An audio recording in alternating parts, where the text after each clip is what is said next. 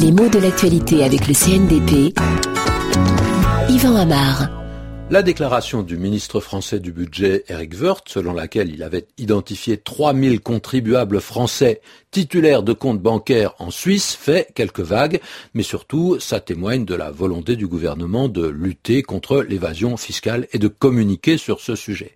Évasion fiscale, voilà une drôle d'expression tellement présente dans la presse de ces derniers jours que Libération n'hésite pas à donner une filiation des enfants à cette formule. Et il titre, dans un numéro tout récent, Ni bluff ni clémence pour les évadés fiscaux.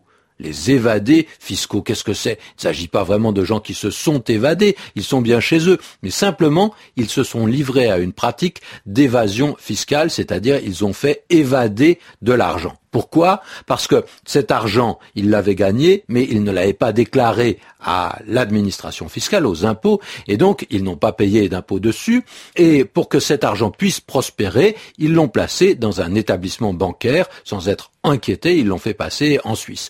C'est bien ce mouvement clandestin qui explique l'image de l'évasion et le choix de l'adjectif fiscal est spécial parce qu'il n'indique pas le moyen, la caractéristique de l'évasion, mais la cause de l'évasion, origine et ce à quoi cette évasion permet d'échapper. L'évasion fiscale permet d'échapper au fisc. Alors fisc, là encore, c'est un drôle de mot. Ça vient du latin fiscus, qu'est-ce que c'est au départ? Un panier d'osier. Mais c'est un panier comme cela dont on se servait chez les Romains déjà pour collecter l'impôt. Et fiscus en latin désigne déjà le trésor impérial et même parfois l'impôt. Alors en français, le mot se spécialise, il ne renvoie pas uniquement à l'idée d'impôt, mais à l'administration qui est chargée de le calculer. Et tous les mots qui en dérivent gravitent autour de cette sphère. La fiscalité, par exemple, c'est le mode de calcul de l'impôt. Défiscaliser, c'est détaxer. Quant à l'adjectif fiscal, il vient se nicher un petit peu partout. Alors on a la fraude fiscale, on en a déjà parlé. Symétriquement, on a bien sûr les paradis fiscaux,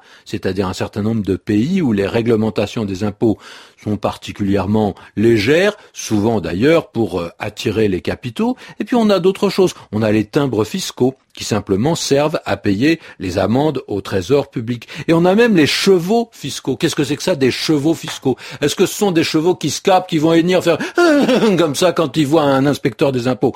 Pas du tout. Un cheval fiscal, c'est une unité qui range les voitures dans une certaine catégorie. On a la deux chevaux, mais on a aussi des dix chevaux, etc. Pourquoi fiscaux? Parce la vignette automobile, qui n'existe plus aujourd'hui, était calculée selon la puissance de la voiture et le nombre de chevaux déterminait l'impôt à payer.